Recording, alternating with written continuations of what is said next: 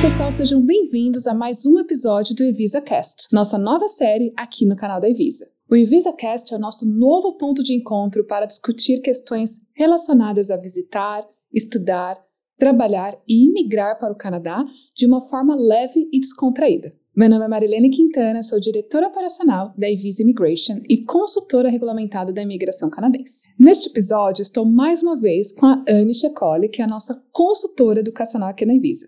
Olá, pessoal. Prazer estar aqui de novo. E neste episódio, a gente vai falar um pouco mais sobre as notícias relacionadas ao mundo de estudos no Canadá para quem vem como estudante internacional e como isso deve impactar o seu planejamento de estudos em 2024. E muito mais do que isso, né? A gente vai falar também como se preparar para não ser impactado por essas mudanças. Bom, Anne, a gente tem visto aí muitas notícias no mundo de estudos no Canadá, o que não é normal, né? A gente vê que na imigração canadense tem sempre alguma coisa acontecendo, mas a parte de estudos é, é, é uma questão bem sólida, digamos assim.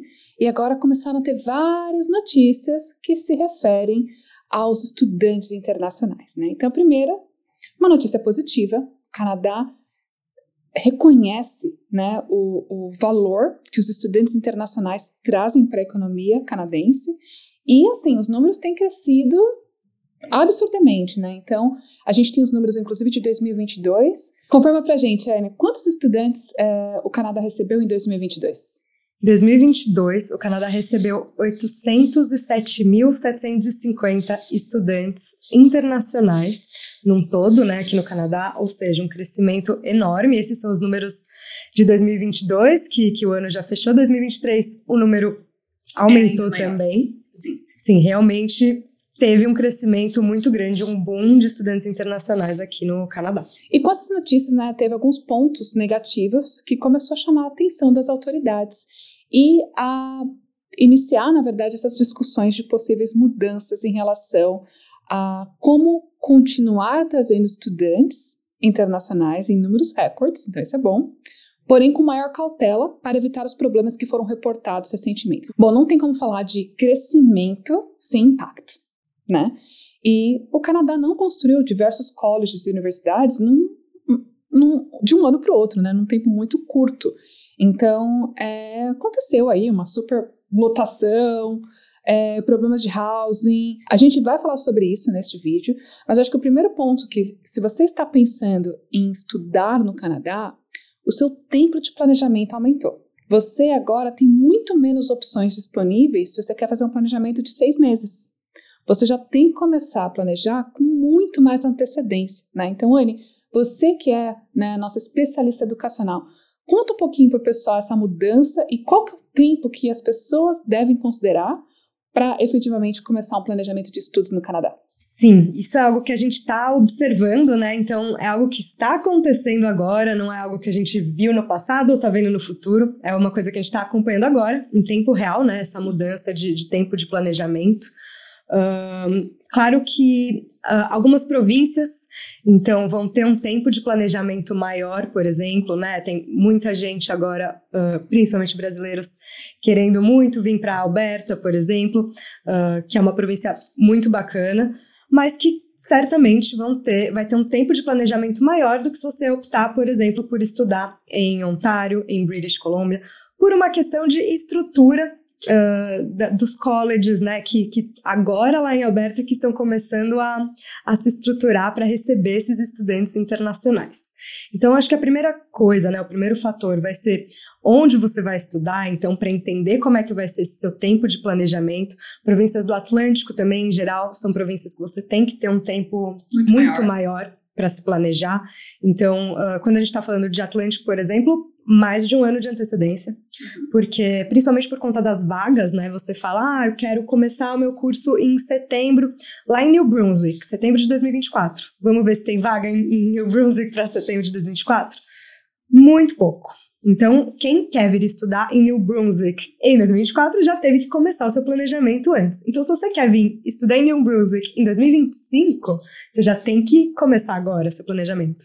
Alberta, uh, não é tanto assim quanto as províncias do Atlântico, mas a gente também está vendo uh, que é algo que você precisa realmente se planejar com antecedência. As, a, muitos colleges já abriram as suas, os seus intakes de setembro de 2024.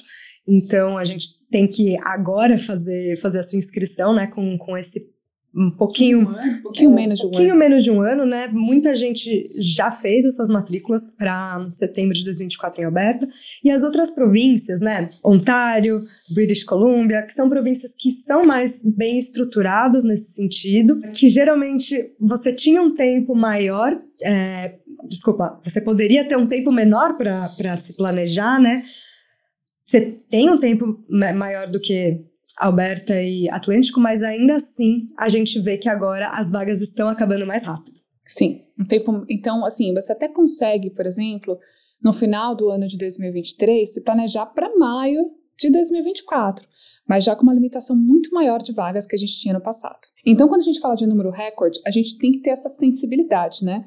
Não tem como o Canadá receber mais estudantes sem construir novos colleges e achar que tudo, tudo continua a mesma coisa, né? Então, hoje, é, sim, ainda é possível estudar em 2024 no Canadá, mas dependendo do curso, dependendo da escola, você vai ter maiores limitações e tem que ter plano B, plano C, plano D, para evitar perder a oportunidade de vir no tempo que você se planejou, né? Porque para muita gente isso é importante, né? às vezes mais importante do que o college que você vai estudar ou a província que você vai estudar é vir no tempo que você planejou que aquilo acontecesse para você, né? Mas não mais planejamento de last minute. Não mais pessoal desesperado querendo aquilo o, o mais rápido possível, porque realmente isso está ficando cada vez mais limitado, né? Então esse é o primeiro ponto. Bom, quando o governo decide aumentar o número de estudantes internacionais, isso também abre oportunidade para uma série de coisas, né? Então a gente vai falar aí de agências predatórias, né? Então a gente teve nas news recentemente no contexto aí de educação que alguns estudantes internacionais entraram no Canadá com uma carta de aceitação falsa e estavam sujeitos à deportação, tá? E aí, enfim, os casos foram considerados, né, entenderam que não foi a falta do estudante ter essa carta falsa, alguns foram deportados, outros não, não, não foram deportados, mas assim, né, então o que, que a gente aprende com isso? Quando aumenta a demanda, aumenta o número de scams, aumenta o seu risco, né, de contratar um profissional, uma agência que é predatória, que não está visando o seu interesse, sim apenas os interesses próprios, né? E que você pode acabar numa enroscada, numa situação difícil aí de fazer a transição. Então, é, eu acho que mais do que nunca, né? Você precisa também estar ciente que contratar uma empresa com credibilidade, de confiança, uma empresa, né, como por exemplo a Ivisa, que tem ali todo um órgão regulador por trás, né? Então, todos os profissionais da Ivisa aqui que estão responsáveis pelo processo são consultores regulamentados e a gente sempre faz o processo né, de educação alinhado com o processo de imigração, né? Justamente a gente tem esse, esse oversee né, do órgão regulador. Então acho que com isso que aconteceu, né, a gente, a gente entende assim, poxa, não era uma coisa que acontecia no mercado canadense, né? Sempre, sempre tem aquela agência que não é confiável, que, que, que quer vender aquilo que é melhor para o interesse dele ao invés do, do aluno, né? Mas a gente percebe que quando tem essa explosão de demanda, a gente consegue, a gente vê muito mais depoimentos de pessoas entrando nessa furada, assim, de, com algumas agências que não são profissionais, né? Quer falar um pouquinho sobre isso, Anne? Sim, é, eu acho que além da questão do scam, da fraude em si que, que ocorre, é muito importante a gente entender que nem sempre a agência ela é só fraudulenta. Uhum. Mas muitas vezes ela não está realmente visando né, o interesse daquele cliente, daquele aluno que está vindo para cá. Então, ela quer vender um curso e acabou. E não importa como esse cliente vai pagar esse curso, não importa como ele vai fazer para se virar quando ele chegar aqui no Canadá. Então, é muito importante também entender que, que vir estudar no Canadá é um planejamento amplo, uhum. que você tem que. Você muitas vezes sozinho não consegue ter, é, é, visualizar isso, até por isso que você vai contratar uma agência para te ajudar com todo esse planejamento. Uh, e que é importante ter alguém ali, um profissional que vai olhar e vai falar: olha, dentro do seu universo, dentro das suas condições, é isso que você consegue fazer. Nesse momento, naquele momento, é esse college que você vai conseguir não só uh, pagar o college no sentido financeiro, mas também onde você vai morar vai ter, quanto você vai pagar de aluguel, como que vai ser essa cidade. Então, entender como que vai ser todo, uh, toda a sua mudança para o Canadá, Sim. né? Não só uh, vender um curso e pronto, acabou, né? Porque é isso que a gente fala de agências que vão fazer um recruitment predatório, que eles nem sempre vai ser uma fraude, mas ele vai chegar lá e ele vai falar para o cliente, não, vem para o Canadá, paga, vai ter promessas que não vão ser cumpridas depois quando ele chegar aqui. Então, por mais que ele às vezes não vai ter uma loa falsa, por exemplo, ele entrou entrou com a LOA certinho do college, tudo certo. Mas ele vai chegar aqui não necessariamente ele vai conseguir uh, se adaptar por diversos fatores. Então, assim, é muito importante ter um profissional do seu lado que vai saber te ajudar a entender qual é o melhor college local uh, para a sua adaptação mesmo aqui no Canadá. E não só adaptação, né, para atingir os objetivos é, de longo prazo. Então, por exemplo, aqui na Evisa, a gente faz todo o planejamento educacional alinhado com objetivo de migração do cliente, né? Então, se o cliente tem um interesse de imigrar ao final do college, né, quer considerar essa opção, que eu acho que a maioria hoje em dia, né, a gente vai fazer o planejamento visando as oportunidades de migração que estudar naquele college vai trazer, né? Então, é, qual será o caminho mais acessível de acordo com aquele perfil, né? Qual é a melhor província de acordo com aquele perfil? E tudo isso é feito com muita responsabilidade, de uma forma integrada, né? Então, como a Anne falou, às vezes o recrutamento é, predatório, ele, ele acontece quando a agência ou o profissional que está te ajudando está visando os interesses próprios, né? Mas também existe, infelizmente, um monte de profissionais que não estão capacitados, que não estão preparados para te dar uma assistência. A gente vê tantas pessoas que vieram, por exemplo, com colleges que não qualificam para o Post-Graduation Work Permit, deram todas as suas economias para chegar aqui e saber, ei, esse college não vai dar o Post-Graduation Work Permit. Você não tem uma transição agora para sua residência permanente, porque você não vai ter o Postgraduate Work Permit. Então a gente ainda vê over and over again, quando a pessoa está estudando aqui e fala assim: Poxa, agora eu vou aplicar o Postgraduate Work Permit. Não, esse college não qualifica. A agência me falou para eu vir sozinho como estudante e agora eu quero trazer minha esposa, minha esposa. A gente fala: Não, o college que você veio não qualifica. Né, trazer os filhos. Então, assim, tem uma série de coisas que, às vezes, as escolas, os recrutadores, né, só focam ali no interesse deles, às vezes de maldade, às vezes por falta de preparo, porque ele sabe vender um formato, um modelo, né? E, e isso realmente pode colocar todo o seu planejamento a perder, né? E aí, é, o Canadá começou a notar isso, né? O Canadá começou a identificar que isso está acontecendo. Então, começaram a ter discussões de como regulamentar isso, como melhorar o controle, né, em relação a, enfim, aos profissionais que estão ajudando as pessoas, né, a vir para o Canadá. E eu acho que isso é legal no final do dia, né? A gente sabe que é, é muito triste ouvir uma história de que a pessoa foi enganada, né? É, muita gente, né, acha que hoje em dia é só abrir um Instagram e falar do, de, né, de como é, sem ter a responsabilidade de ter o conhecimento aprofundado. Então, acho que isso é positivo, inclusive para nós, como é, empresas que, que somos empresas sérias, né, de tirar esse, esse, esse pessoal do mercado que não faz o trabalho sério, tanto para o estudante, né? que vai ali, né, cada vez mais ter mais acesso à informação de qualidade, a profissionais de qualidade, mas assim, cabe aí a você fazer esse filtro e procurar realmente os profissionais que são qualificados, né?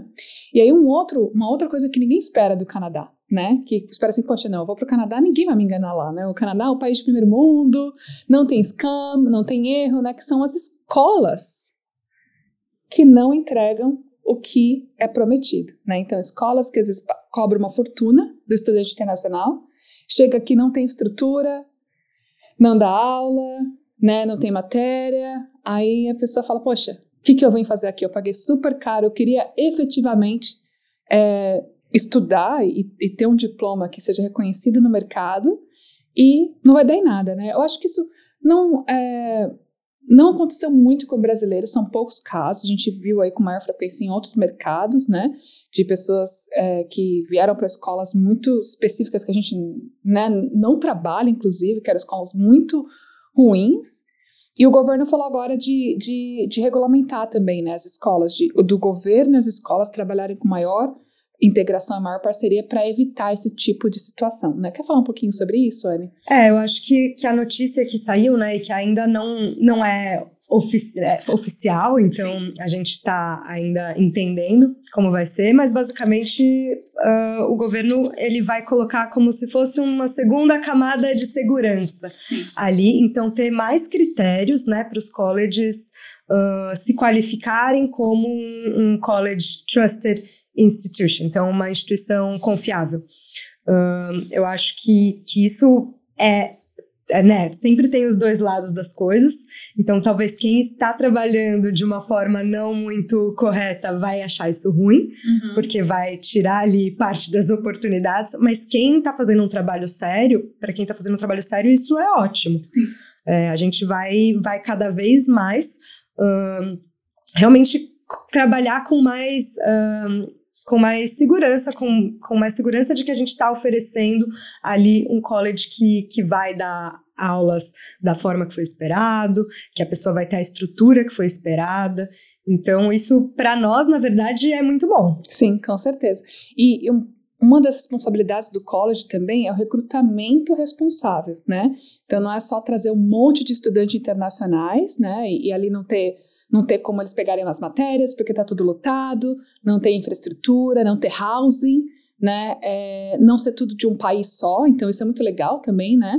Então, acho que com isso, é, é, também está visando ali a multiculturalidade, né? Se é, se é, que existe essa palavra, mas assim, né? De, de não ser você chegar num college canadense e falar assim, só tem gente de uma ou duas nacionalidades, né? Então, só para vocês terem uma ideia, né, é, daqueles números de 2022, é, dos 800, um pouquinho mais de 800 mil estudantes que chegaram no ano de 2022, 50%, mais de 50% são de dois países, Índia e China. E quando a gente pensa que tem bastante brasileiros vindo para o Canadá para fazer essa transição para estudar no Canadá, o brasileiro sequer, o Brasil sequer está no top 10, né? Somos a posição 11, na verdade, dessa lista, né? Então, assim, não estamos sequer no top 10. Mas só para vocês terem uma ideia, o terceiro lugar, né, ele, ele não é nem é, 5% do total de 800 e, e, e poucos mil estudantes que chegaram, né? Então, o primeiro lugar e o segundo lugar são mais 50%. O terceiro não é nem 5%. Então, é uma diferença muito gritante, né? Então, foi inclusive, né, falado de cota, por exemplo, né, de de repente ter uma cota. Tem sido discutido bastante a questão de housing, né, se vai ter aí é, como que fica, né, o impacto de housing, né. Então vamos falar um pouquinho da questão é, de housing, né, que eu acho que é um assunto que também preocupa as pessoas quando a gente pensa de custo de aluguel, quando a gente pensa no custo total de vir estudar no Canadá, né. Então, é, como vocês sabem, o custo de aluguel no Canadá não é tão barato como a gente gostaria, né? Nem para vocês que ainda vão vir, nem para a gente que já está aqui, né? É, para quem está aqui há mais, há mais tempo, de repente tem um contrato ali mais antiguinho, que tem um valor legal.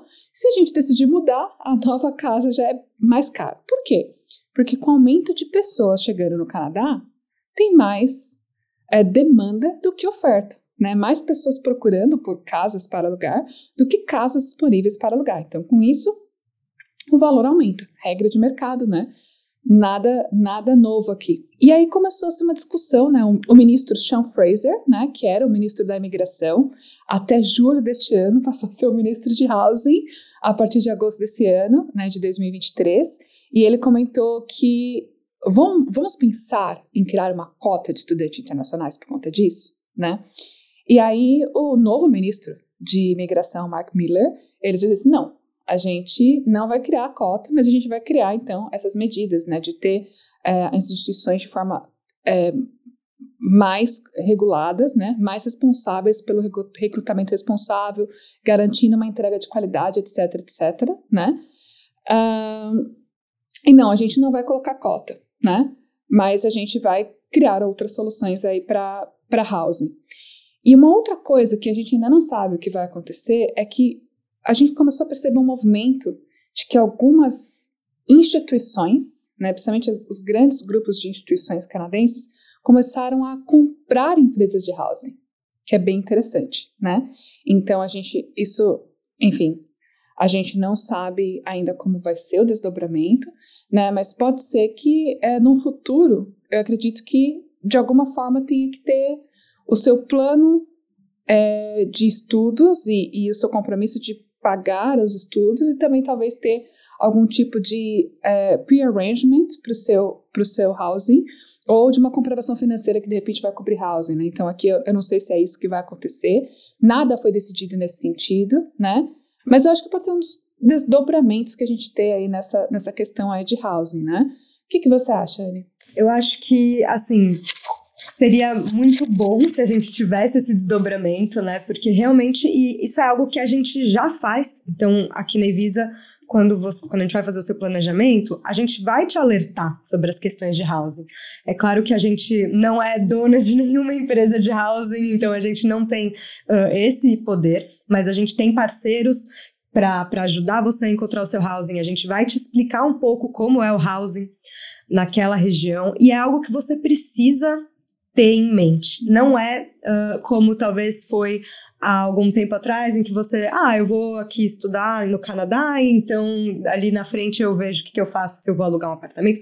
Não, o housing hoje ele já tem que ser um, um, uma parte essencial do seu planejamento. Você tem que entender quanto você vai gastar naquela casa, se você é uma família uh, com filhos, enfim, qual tipo de moradia que você vai ter que ter. E isso pode, inclusive, influenciar na sua escolha de, de localização, né? Sim. De onde você vai morar, entender o que, que também está dentro do seu das suas condições para arcar com aquilo.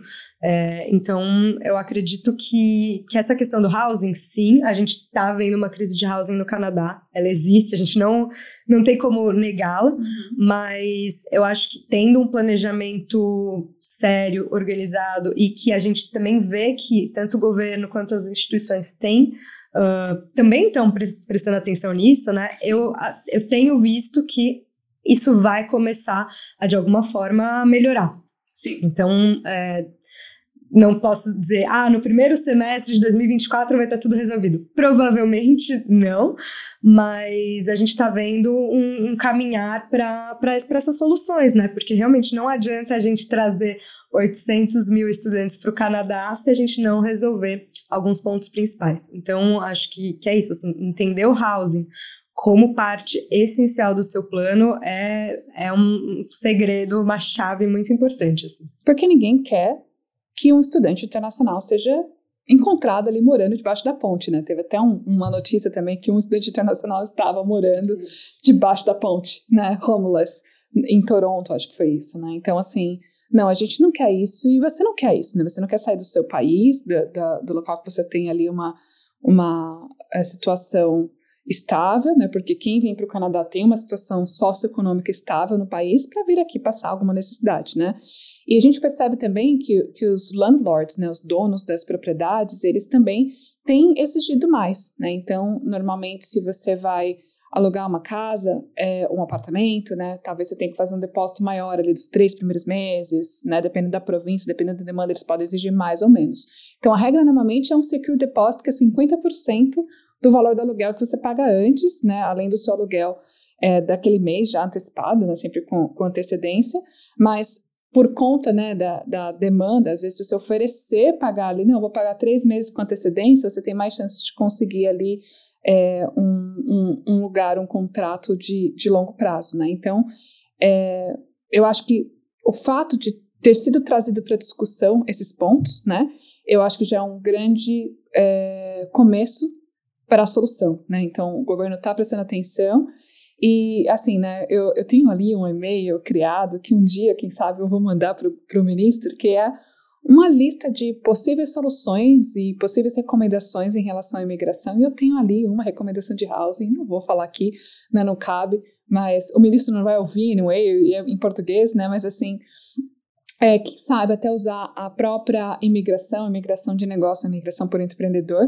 para também ajudar o problema de housing, né? Então, vamos ver, quem sabe, né? Quem sabe tem mais uma oportunidade para poder desenvolver e resolver esse problema. Mas em relação à cota, né, até aproveitando que foi um, um dos pontos que eu comentei, é, como é, existem ali um grande número de estudantes vindo de certos mercados, eu acho que esses mercados vão ser mais afetados, né? Não acho que isso vai afetar o número de brasileiros, né? Não acho que isso vai afetar o número de outras nacionalidades que vêm numa quantidade muito menor, né? Então eu diria assim, talvez o, o top 2, o top 3 talvez, acho, principalmente o top 2 é, vai ter ali algum impacto em relação a um pouco mais de restrição dos números que estão vindo todo ano, né? Já que o governo quer promover que seja é, que, que haja mais pessoas de outros países, esse mix né, de outras culturas também vindo para o Canadá. E isso é positivo para brasileiros, né, Anne? Sim. É, a, assim, além de tudo isso, né, a gente ainda está vendo as bolsas para diversity nos colleges. Para quem não sabe, uh, alguns colleges oferecem uma bolsa de estudos para algumas nacionalidades, exatamente para evitar que fique uh, um mix de alunos muito só de uma nacionalidade. Eles oferecem uma bolsa de estudos para nacionalidades uh, latino-americanas, principalmente. Uhum. Uh, então, isso a gente ainda vai ver em 2024. Essas bolsas ainda vão estar ativas. Não são todos os colleges que oferecem, mas são oportunidades legais para uhum. você ter ali, ali, ainda um descontinho, talvez na sua, na sua tuition, baseado na sua nacionalidade. Exatamente porque os colleges eles querem uh, buscar mais dessa, dessas nacionalidades que não estão ali no top one and two. Então, isso também ponto positivo para os brasileiros que querem vir para o Canadá, né? Além do o Student Direct Stream, né, que também foi uma vantagem ali de ter o tempo de processamento acelerado, né, em termos de, de aplicação de visto, o que, sem sombra de dúvidas, ajuda na hora que os colleges é, decidem, né, quais mercados eles gostam de receber estudantes, né?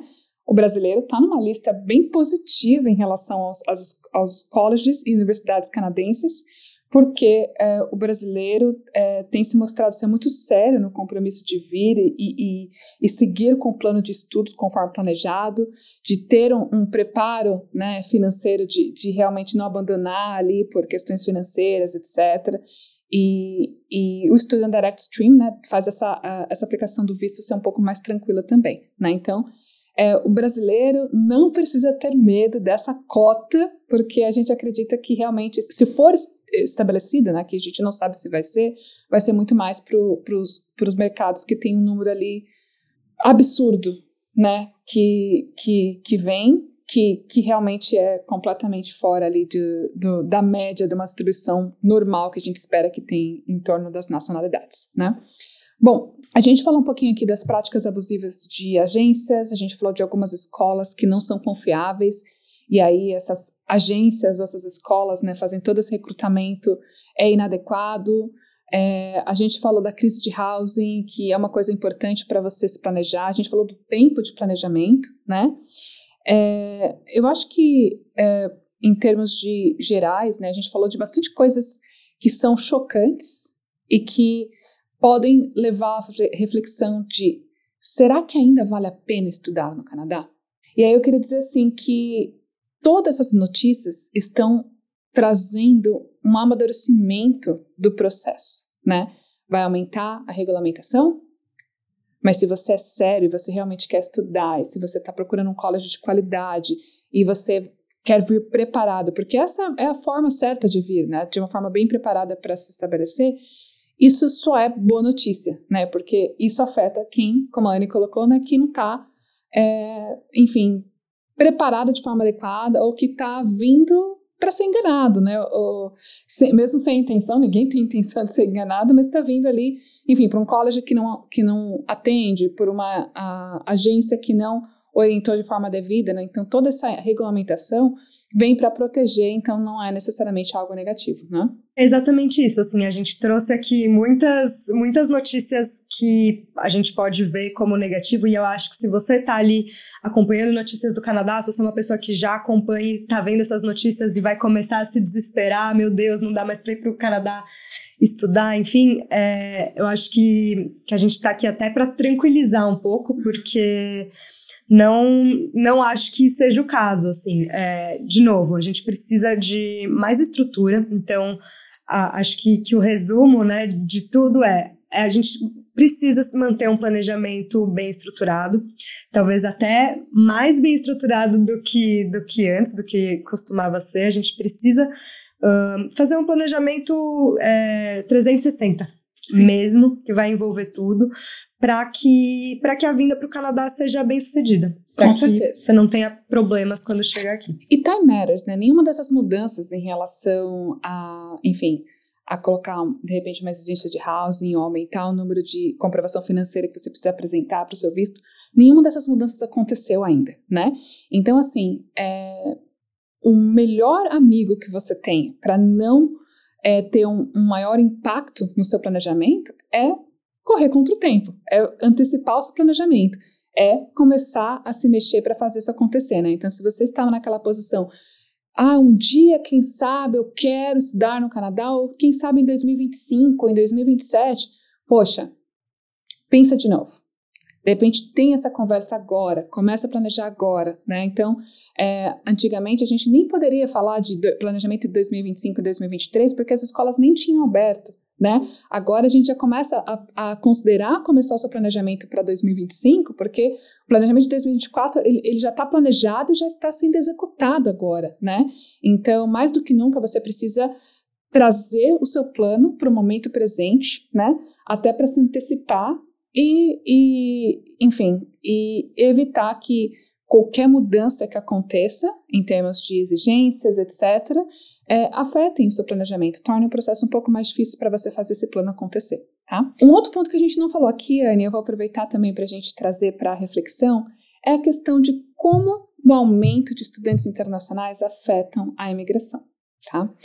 E eu acho que é super importante falar sobre isso, porque muita gente vem estudar no Canadá como uma forma de acesso para fazer a transição para residência permanente. E mais uma vez, eu queria falar para vocês do, do planejamento, né? Se você planeja o seu programa de estudos, né, de uma forma já 360, como a Ana colocou, né, já pensando o que, que eu vou fazer, como eu vou chegar, como eu vou pagar, e no final, como eu vou fazer a transição para residência permanente, isso vai te dar muito mais segurança, porque tem muita gente que infelizmente só vem com um pedacinho de estudos e depois fica no depois vê, né? Então depois eu vejo como vai ser a migração. Lá eu me viro, né? E com o aumento da competitividade, né, de pessoas qualificadas se graduando aqui no Canadá, a imigração se tornou mais competitiva. Então, mais do que nunca, você precisa saber quais são os pontos, né, é, que você pode incorporar no seu planejamento para poder melhorar as suas chances de fazer a transição para residência permanente, né? É uma província específica que tem um, pro, um, programa provincial, é um curso específico que tem uma facilitação, é uma área específica, né? É uma região específica, tudo isso precisa ser considerado e a grande maioria das empresas no mercado, elas somente focam na parte da educação, né? Elas não focam no planejamento 360.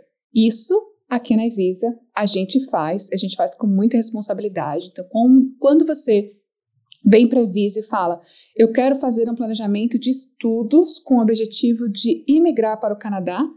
Você pode mudar de ideia, você pode, é, enfim, não imigrar. Se você pensar assim, eu quero considerar essa possibilidade, é super importante ter isso em mente. Então, é mais um fator para incluir no seu planejamento, para que você não, não se veja numa situação em que, poxa, eu fiz todo esse investimento pensando no objetivo de fazer a transição para residência permanente no Canadá e agora eu estou numa situação que eu não tenho uma chance de fazer essa transição, né? E depois que você já veio para uma província errada, se graduou, se, esse, se essa província não te dá um caminho, é muito mais difícil você pegar a sua malinha e mudar para outra província que vai ter esse caminho, que vai ter essa possibilidade, né? Então, por isso que é tão importante fazer esse planejamento. Claro que planejamento é o, o que a gente tem hoje, né? É, com tudo que a gente está fazendo de leitura do mercado, etc., fazendo ali um planejamento do que vai acontecer no futuro. Se mudar as políticas de imigração, talvez ainda assim existe um risco, né? Mas isso reduz o risco, o planejamento reduz o risco, né? Então, você tem alguma coisa para comentar sobre esse ponto, Anne? A Evisa, ela tem todo esse suporte, né, completo. Então, se você é uma pessoa que planeja estudar e planeja imigrar também, Uh, a gente tem um combo que você pode fazer uma consulta de imigração, uma consulta de educação. Então, você vai primeiro fazer a sua consulta de imigração, onde o consultor vai ali passar para você todas as suas oportunidades de imigração naquele momento. Então, qual será a melhor província para você imigrar, quem da sua família é melhor vir estudar, quem é melhor é, trabalhar. E, enfim, diversos pontos. Quais programas talvez seja mais interessante, quanto você tem que ter ali de inglês para melhorar. E depois você vai passar para a parte de educação, onde a gente vai daí sim é, se aprofundar nos programas educacionais que vão fazer mais sentido para você, mas sempre já baseado numa estratégia de imigração. Então, a gente tem esse suporte completo e é claro que, como a gente falou aqui, né, dentro da própria Visa você já consegue também, além da parte de imigração e educação, ter o suporte, por exemplo, financeiro. Então, ter um, um, uma visualização ali de qual, que os seus fundos vão te permitir fazer dentro do seu projeto naquele momento, uh, como você precisa melhorar, talvez, alguns pontos. Você tem também o planejamento de carreira, que é algo importante. Então, ter esse planejamento 360, como a gente falou, para a parte educacional é muito importante, e dentro de Visa você encontra tudo isso. Todos esses serviços, com certeza. E a gente já criou toda essa estrutura pensando, né? O que, que uma pessoa que está lá no Brasil ou em qualquer lugar do mundo precisa para ser um imigrante de sucesso no Canadá, né? E aí é que a gente né, desenhou toda essa estrutura para realmente é, fazer com que essa transição seja o mais prazerosa possível, né? Seja é, desafiadora de forma positiva e não desafiadora no, no sentido de perrengue, digamos assim, né?